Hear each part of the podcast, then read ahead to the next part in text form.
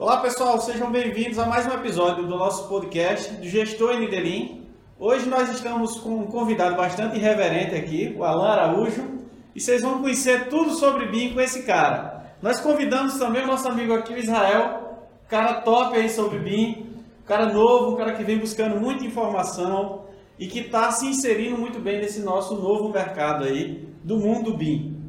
Então, fala Israel, fala um pouquinho aí da tua experiência e da tua vivência para explicar quem tu é para nossa audiência. E aí galera, beleza? Como o Richelle falou, meu nome é Israel. Eu sou recém-formado em engenharia.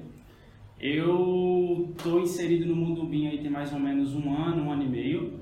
E eu vejo que o BIM hoje, principalmente para você que está se formando agora em engenharia, estudando engenharia, é o ponto de entrada no mercado.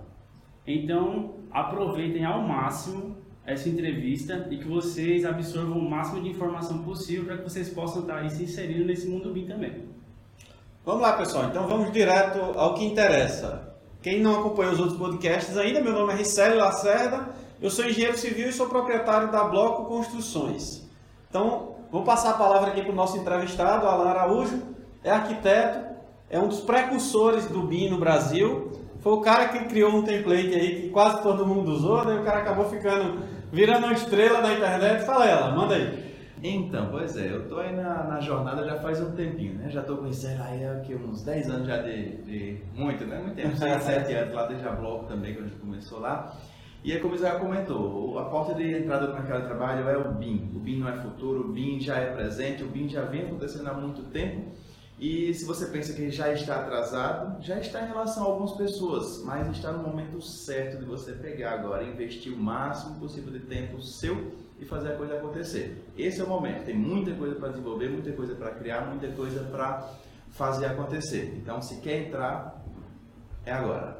Não é esperar o. É engraçado que quando. Todo mundo quando entra nesse mundo BIM aí, acaba achando que BIM é Revit, né? Eu acho que eu e Alan também, a gente, desde o começo, gente, no começo também a gente teve essa, essa impressão. Eu mesmo conheci o BIM quando foram um representante da Autodesk que foi lá na, no órgão que eu trabalho, no INSS, e foi para mostrar lá o, um software novo que tinha aparecido, o Revit, e começou a mostrar como é que modelava uma casinha rápida, que ela até fazem algumas apresentações também. E o cara deu um show, eu disse, porra, isso aí é o que eu sempre sonhei, né? Um negócio que modela, que gera corte automático, que gera quantitativo automático, que você consegue ver o protótipo da obra, eu disse, meu amigo tem que estudar esse negócio. Então, a partir do momento que eu vi aquilo ali, eu me apaixonei. Passei ainda uns dois anos meio que divagando ali, achando que aquele software era o, só aquilo era o mundo BIM. Mas é quando, enquanto mais você estuda, né, mais você vê que você não sabe de nada, né? É, você, então, quando... você, você acaba vendo muito isso na academia. Quando você fala sobre BIM na universidade, a galera fala, ah, eu quero mexer nisso daí.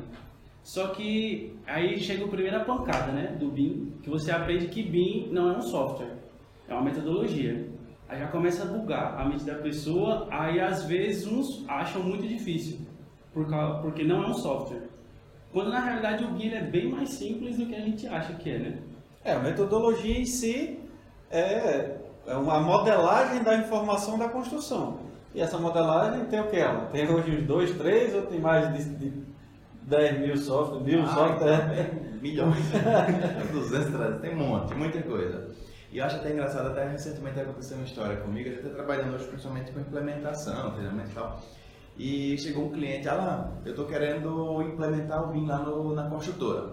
E a gente começou a conversar. Aí, não, a gente queria aprender a mexer no Revit para começar a fazer a coisa acontecer lá. E aí, conversando com ele, eu perguntei, você trabalha com projetos? Você desenvolve os projetos aqui dentro? Não, a gente não faz nenhum projeto. A gente faz tudo fora, a gente faz com os parceiros, a gente trabalha com arquiteto e tal, com engenheiro e tal, com... mas faz elétrico, faz... Não, a gente faz tudo terceirizado.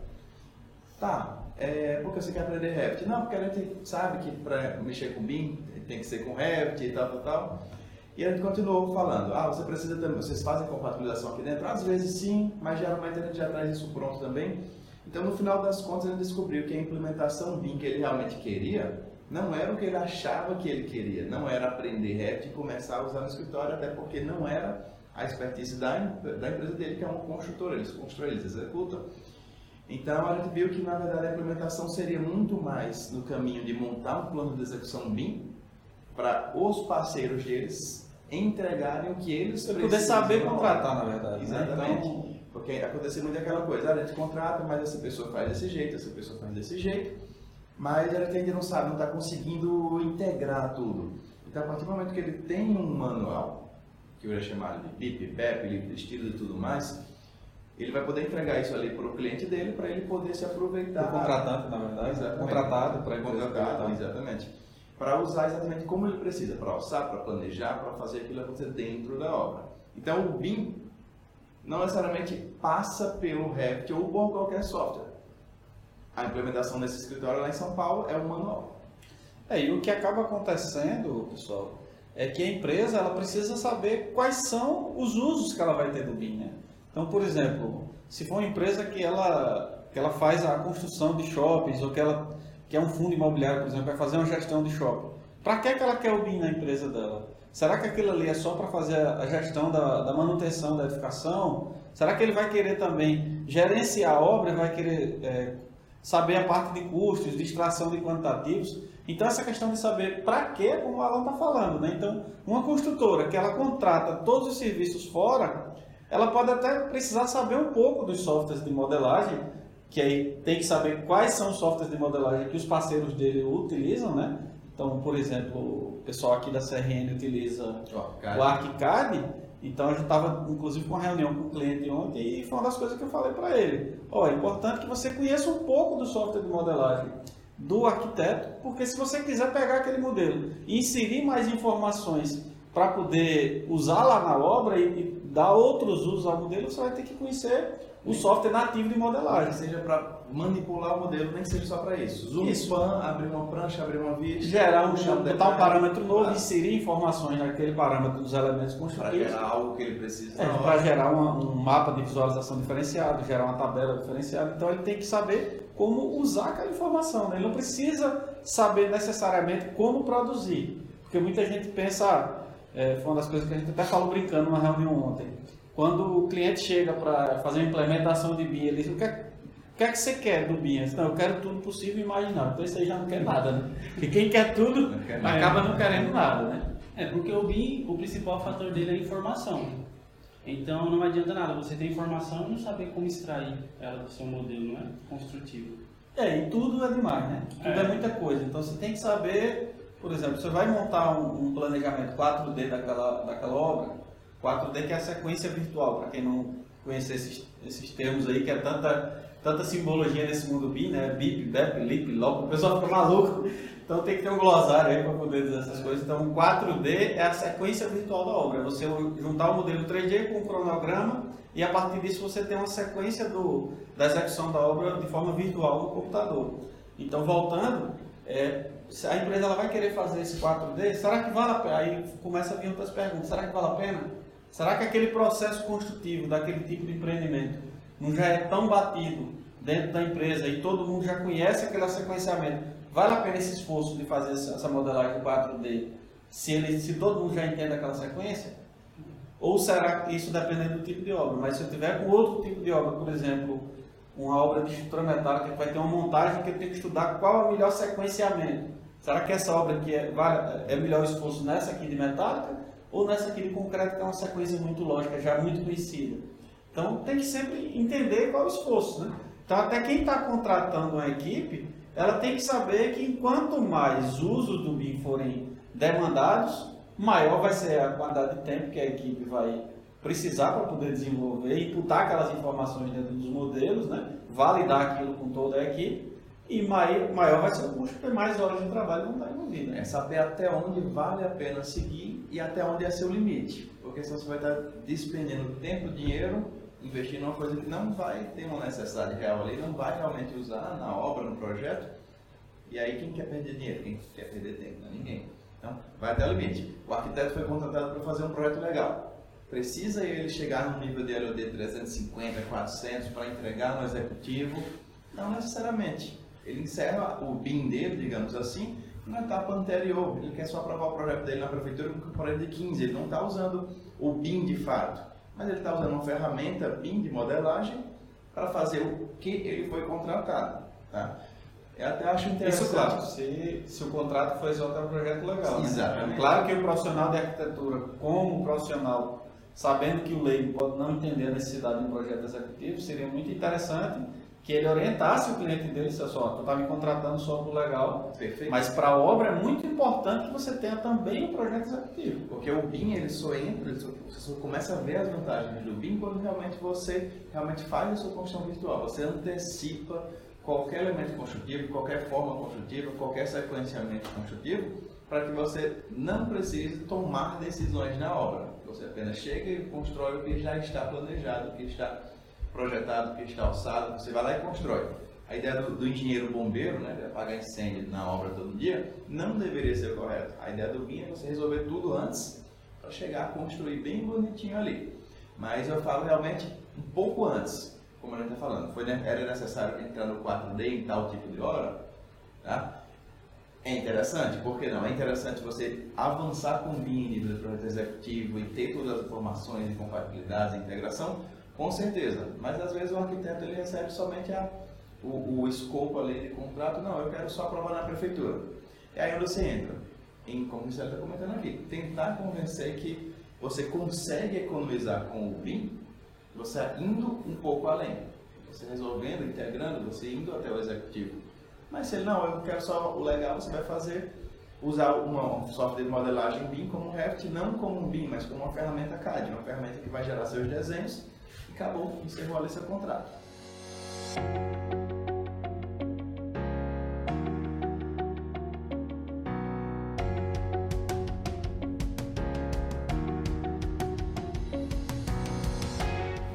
Alain, fala um pouquinho em relação à capacitação, eu vejo assim que é, nessa nova era aí do, do mundo virtual, de, de, de, informações difusas na internet, é, muita gente acha que só com. Vou assistir alguns vídeos no YouTube, vou conversar com alguém, vou criar uma dúvida no grupo de WhatsApp e, e com isso aí eu vou conseguir consolidar, consolidar todas as minhas informações. Você é coordenador de um, de um de BIM aqui, né, do, do IPOG, inclusive também sou professor lá.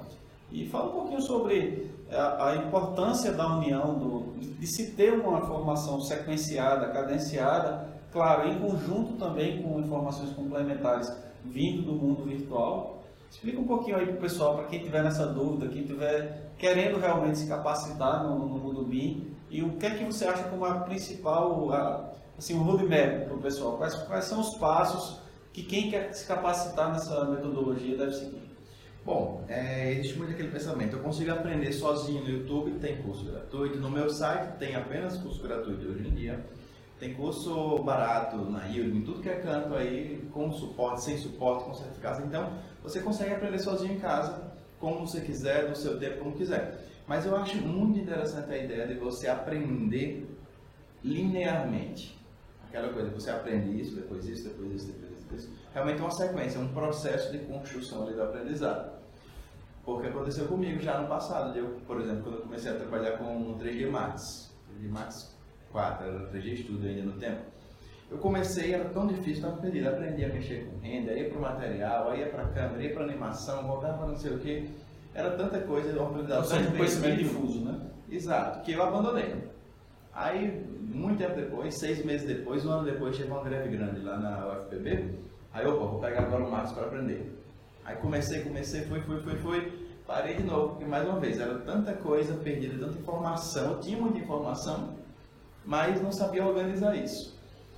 Parei de novo. Outro ano depois, mais uma vez, chegou outra greve grande, não, foi duas grandes, aí eu fui de vez, mas esse processo levou o quê? Dois anos. Se eu tivesse pago um curso, por exemplo, naquele tempo, tinha um curso que eu achava caríssimo, meu estudante não tinha um real no bolso, é, nem meus pais iam pagar isso para mim também, eles também não tinham. E eu, se eu tivesse dado um jeito de pagar aquilo ali, eu teria feito aquele curso, já poderia ter começado a trabalhar com maquete eletrônica. Na primeira maquete que eu tivesse feito, eu já teria pago duas vezes o valor do curso. Mas eu precisei esperar dois anos de pensar, não, não vou gastar. Mas às vezes a pessoa pensa, ah, eu eu eu tô, eu tô gastando, mas não é um gasto, é um investimento que você despende ali aquele valor, mas para você ter, detém aquele conhecimento rápido para começar a colocar aquela coisa em prática. Pegando, pegando um pouco gancho da questão desses, dos cursos gratuitos e tal, O que acontece? Hoje em dia é muito fácil você ter acesso à informação com a internet. Só que é muita informação generalizada. Muitas vezes você tem muita informação, muito além do que você precisa, você acaba se perdendo. Porque é muito importante você principalmente saber o que fazer com aquela informação. E não só ter aquela informação, no caso. Aplicar aquilo, né? Não É. só É, fazer parede. Eu acho, eu acho que o grande papel do professor aí, agora vou abranger o o espectro de educação, fugindo um pouquinho só do BIM, o grande papel do professor hoje nesse mundo virtual, nessa, informação difusa na internet, é ser um tutor. Então, acho que é você fazer uma curadoria, os cursos eles estão acontecendo hoje, na minha opinião, os cursos presenciais ou cursos pagos online, eles acabam acontecendo quase como uma tutoria. Então, o professor ele vai passar as informações de forma estruturada, numa sequência lógica. Você primeiro precisa aprender isso, para depois isso, depois isso. Isso aqui você vai usar assim, vai conectar com aquilo ali.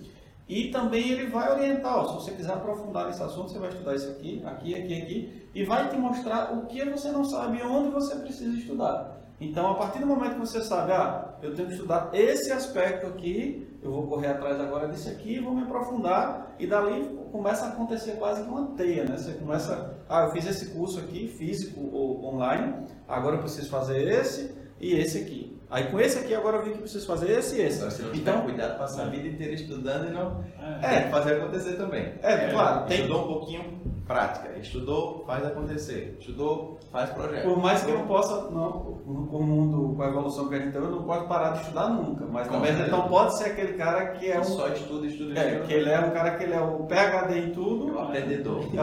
que, mas que nunca fez nada na vida, né? Não pode ser assim. Você tem que. Um- Uma coisa que é bem importante é que, por exemplo, você fez o MBA, a disciplina que você fez naquele fim de semana é que na segunda-feira você coloca em prática aquilo ali no seu dia a dia, porque você tem que fazer pagar o valor que você investiu. Eu, eu gosto da ideia, não da segunda.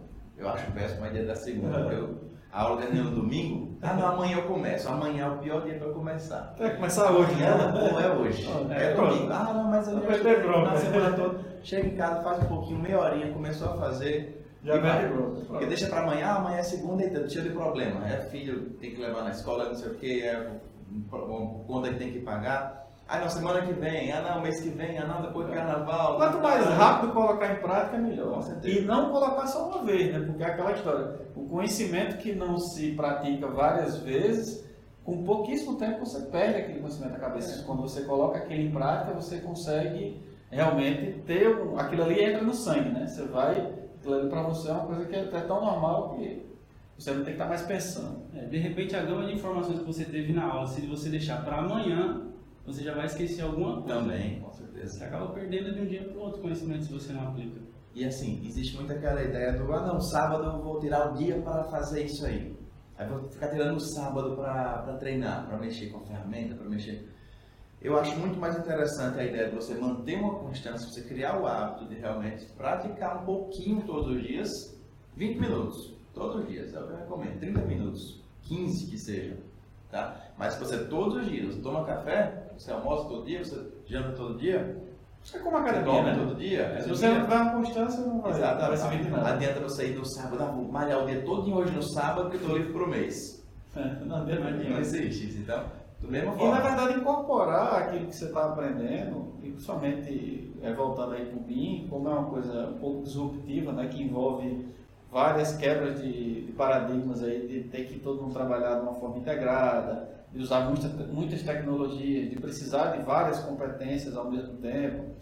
Então, se você não incorporar aqueles conhecimentos que você está adquirindo nos cursos, em palestras ou em trabalhos presenciais realmente, no seu dia a dia, trouxer cada coisa que você for aprendendo para todos os projetos ou obras novas que você for gerenciar, aquilo ali vai acabar indo para o limbo, né? Você vai acabar perdendo aquilo. Ah, mas eu estou sem projeto no escritório, pega um seu da faculdade, pega um do colega, faz ali só para treinar. Pega um projeto de graça, pessoal. Isso aí, É, é. principalmente para quem tiver ou for estudante ou tiver desempregado, que a gente sabe que tem muitos colegas que estão parados hoje.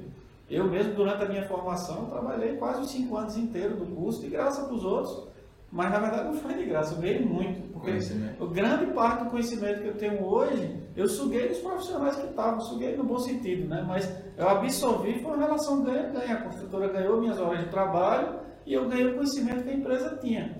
Mas mesmo não ganhando, e no finalzinho do curso eu cheguei até a ganhar, ganhar pouco, mas a relação, eu tinha um, sempre um comprometimento com a empresa muito grande. Eu vejo que às vezes é, estagiários, o pessoal diz, ah, não estou ganhando, estou ganhando pouco, não estou nem aí. Vou dia que eu quiser, vou chegar a hora que eu quiser, vou fazer o que eu quiser, porque estão só me sugando, eu não ganho nada. É, com o último ciclo que a gente teve de crescimento né, entre 2008 e 2013, o que acabou acontecendo foi que o pessoal da engenharia e arquitetura, da construção civil, acabou achando que ah, vou passar no, no vestibular de engenharia civil, amanhã eu já estou ganhando 15 mil reais. O pessoal tinha meio que esse sonho, né? Então achava que, ah, eu sou estagiário já tenho que ganhar 4, 5 reais. Isso tá louco, meu amigo. Será que é viável? Será que é viável para a construtora pagar esse valor para você ou para a empresa de projeto? Não é viável. É, aquele momento ali foi um momento muito sui generis. Algumas empresas que estavam crescendo muito acabaram pagando esses valores, muitas quebraram, porque tinha uma estrutura muito grande. Hoje enxugaram, as que sobreviveram enxugaram muito sua estrutura. Então é isso aí. Então, é, é muito importante ter conhecimento e às vezes trabalhar pelo conhecimento, não só pelo dinheiro momentâneo.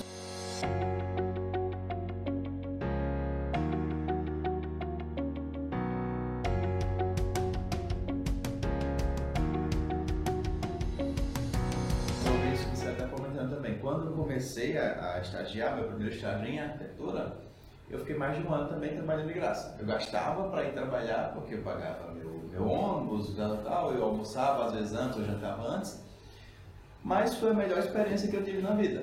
Tá? Inclusive eu conheci o Revit nesse, nesse escritório. É, a gente, ninguém conhecia Sketch, ninguém conhecia Revit nesse momento, e a gente começou, ah, vamos, vamos baixar aí para ver como é que é o Sketch, SketchUp.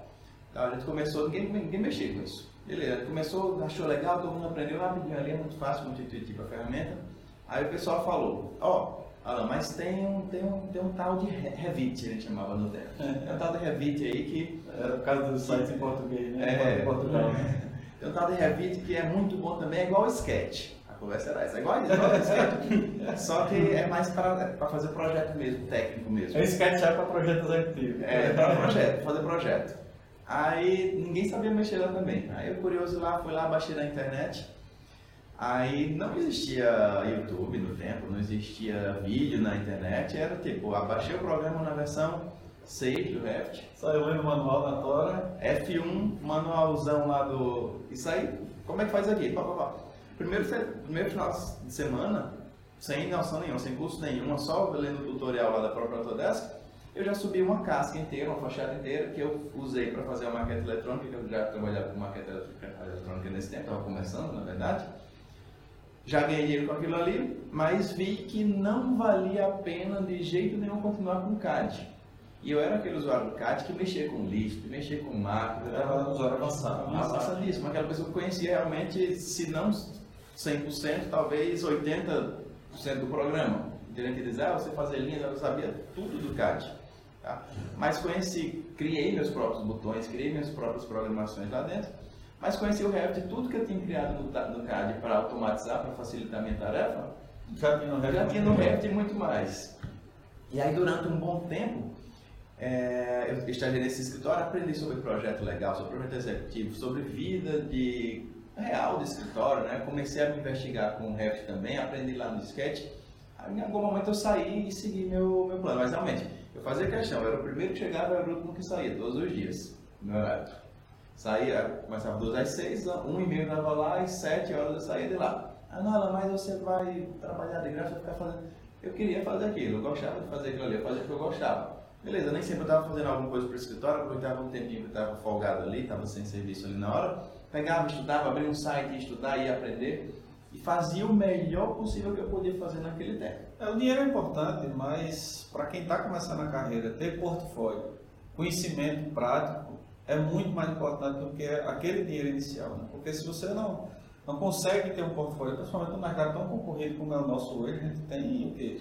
Quantas se formam que mais de 500 engenheiros no, na Paraíba? Mais. Mais de 500 engenheiros, só engenharia. Só Vocês imaginem quando bota design de interiores, arquitetura, começa a juntar todos esses cursos aí. Existe vaga para todo mundo nas empresas de projeto de construção? Com certeza não. Aí vem um gancho interessante que os profissionais hoje eles precisam começar a se reinventar. Por exemplo, o nosso amigo lá, o Tiago Almeida, Tiago Almeida, né, que fez um unbox, unbox o Uhum. Tiago o Tiago Sim, Almeida, ele criou um aplicativo, estudou programação, vocês veem, um cara, engenheiro civil, estudou programação, criou um plugin gratuito, vocês veem a doação, que é, se ele estivesse pensando sempre em ganhar dinheiro, ele não seria quem ele é hoje, né? Então ele criou um plugin gratuito, que hoje é um sucesso no Brasil, quem não utiliza esse plugin ainda, eu recomendo, é o Unbox. Pode baixar lá. É show de bola. E depois disso aí, ele foi contratado pela empresa Orça Fácil, criou o plugin que integra esse sistema de orçamento Orça Fácil com o Revit, e hoje é uma, é, para mim esse software está tá dando piso até no VIP, que é um dos softwares mundiais, aí um software caríssimo, né? Depois disso, ele já está criando também algumas ferramentas de desenvolvimento direto no Forge, que é uma plataforma de nuvem da Autodesk, e que desenvolve os modelos já tudo diretamente lá a partir da nuvem, que vai ser um command data environment, né, que essa é o próximo passo da evolução do BIM, então o cara já está lá nesse nível. Isso é um exemplo. A gente tem outros exemplos. hoje ele está trabalhando na Austrália, né? Então, É, hoje ele tá trabalhando na Austrália. o nicho dele, ele desenvolveu o próprio nicho. Ah, não, se eu- se você for sempre esperar fazer algo que alguém já faz, você vai estar sempre na sombra de alguém. Inventa. E não, e assim, você tem que mesclar profissões, né? Aí tem Exato. alguns outros exemplos, por exemplo, nosso colega Ivanson, que está ali na- no, no background fazendo a, todo o processo de edição, que é o mago por trás aí do, do, do marketing da blog hoje, é um cara que está se reinventando também. é- é- faz arquitetura, mas também está estudando muito marketing de conteúdo, marketing digital, e é, são profissionais que vão ser totalmente diferenciados. Tem outro profissional que trabalha também com a gente, que é o Caio, engenheiro, também está nessa pegada aí, é um cara que gosta muito de redação, de conteúdo e que nos ajuda a produzir o curso lá do Gestão MD Lean, produz também material para o nosso blog. Então, assim, tem outras pessoas já que estão se especializando, por exemplo, engenheiro piloto de drone. Pô, o cara tem que pensar num negócio, É. uma profissão dessa há cinco anos atrás. Então, as profissões estão se reinventando, pessoal. Se vocês acham que tá, ah, eu tô sem emprego, ou estou ganhando muito pouco, ou não tenho chance de crescer, tem que parar de mimimi, tem que correr atrás e começar a se conectar com as profissões do futuro, que vão ser a união de várias profissões ao mesmo tempo. E pegando um pouco o gancho da relação do mercado, você se inserir no mercado de trabalho. O BIM, ele faz uma ponte entre duas gerações, a X e a Z. Que assim, antigamente o conceito de você ser engenheiro experiente é que você já tem uma certa idade de trabalho e experiência. Só que, gente, que geralmente esses engenheiros têm uma certa dificuldade com o manuseio de computação, certos softwares. E hoje, para você se inserir no mercado de trabalho, você estando numa construtora, você chegando e mostrando seu serviço, ó, você mexer no Revit, dá para fazer isso, isso, isso, isso. Você atrela a informação da experiência daquele profissional com o seu manuseio de software. E assim você cria hoje também uma das, uma das principais, vamos dizer assim, funções almejadas de quem trabalha com BIM, que é ser BIM Manager Isso. da empresa, não é verdade? Então você acaba criando sua oportunidade pelo seu interesse pela ferramenta, dentro do seu próprio mercado de trabalho, ou no seu emprego, ou até com seu, criando seu portfólio nas empresas. Elas vendo que aquilo é uma vantagem. Então eles, ao, ao invés de você acabar de ficar com mimimi ou em casa reclamando que não tem oportunidade, você pode aprender e criar sua oportunidade dentro do mercado de trabalho. Isso aí, oportunidades existem, pessoal. E é uma coisa que o Sérgio falou muito importante que Sérgio reforçou aqui, é você pensar um pouco fora da caixa em questão principalmente de mesclar profissões. Eu gostei muito disso que você falou, porque eu mesmo, eu sempre quis ser mais, eu queria fazer computação antigamente. Na escola técnica, eu não consegui passar para computação, passei para edificações, e por isso que eu me inseri na área de construção civil. Depois segui arquitetura e vai. Mestrado também, na sequência também. Mas eu sempre quis trabalhar com computação. Então eu acabei me encontrando dentro da arquitetura, mexendo com o programa, com o software, com o computador. E aí foi quando eu me envolvi com maquete eletrônica, com BIM, com Revit, com tudo que realidade aumentada, virtual e tudo mais nessa, nessa linha. Então eu mesclei, de repente, a computação, a tecnologia com a construção. Com marketing. Com o marketing também. De repente o engenheiro, vamos, vamos mesclar com outro aqui, o engenheiro médico O que a gente consegue pensar nisso?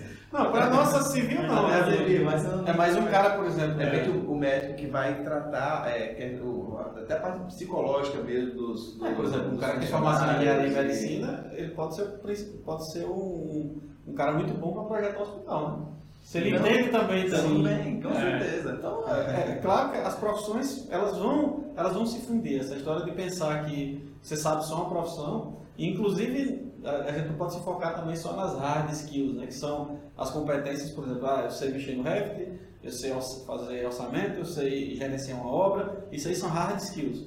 Mas o que a gente vai precisar muito, e as empresas estão começando a exigir muito isso nos processos de seleção, são as soft skills Hum. que são, por exemplo, você saber trabalhar em grupo, você entender o momento da empresa. Por exemplo, tem muita gente hoje que está entrando em startups que vo- você está começando a ganhar pouco hoje, mas vai ganhar muito lá na frente, que é você tem um propósito, você está vestindo a camisa daquela empresa, está acreditando no negócio, você é empre- intraempreendedor dentro daquela empresa e você está participando dos lucros do negócio, você é empresário que vai fazer o negócio alavancar. Então, assim, é, essa história de pensar só em CLT, isso aí é bom, pessoal. Não pensem que essa história daquela carteirinha azul, aquilo ali é, pra mim, o cara que vive procurando só, só essa CLT, ele tá ferrado. Ou ele vai ser intraempreendedor, ou ele vai ser empreendedor, ou vai ser profissional Assim, liberal. não- não- eu acho que não está errado você Não querer só, ter o seu né? emprego, ter o seu salário fixo. Muita gente tem esse perfil e não está super satisfeito com isso aí. E para ele é suficiente.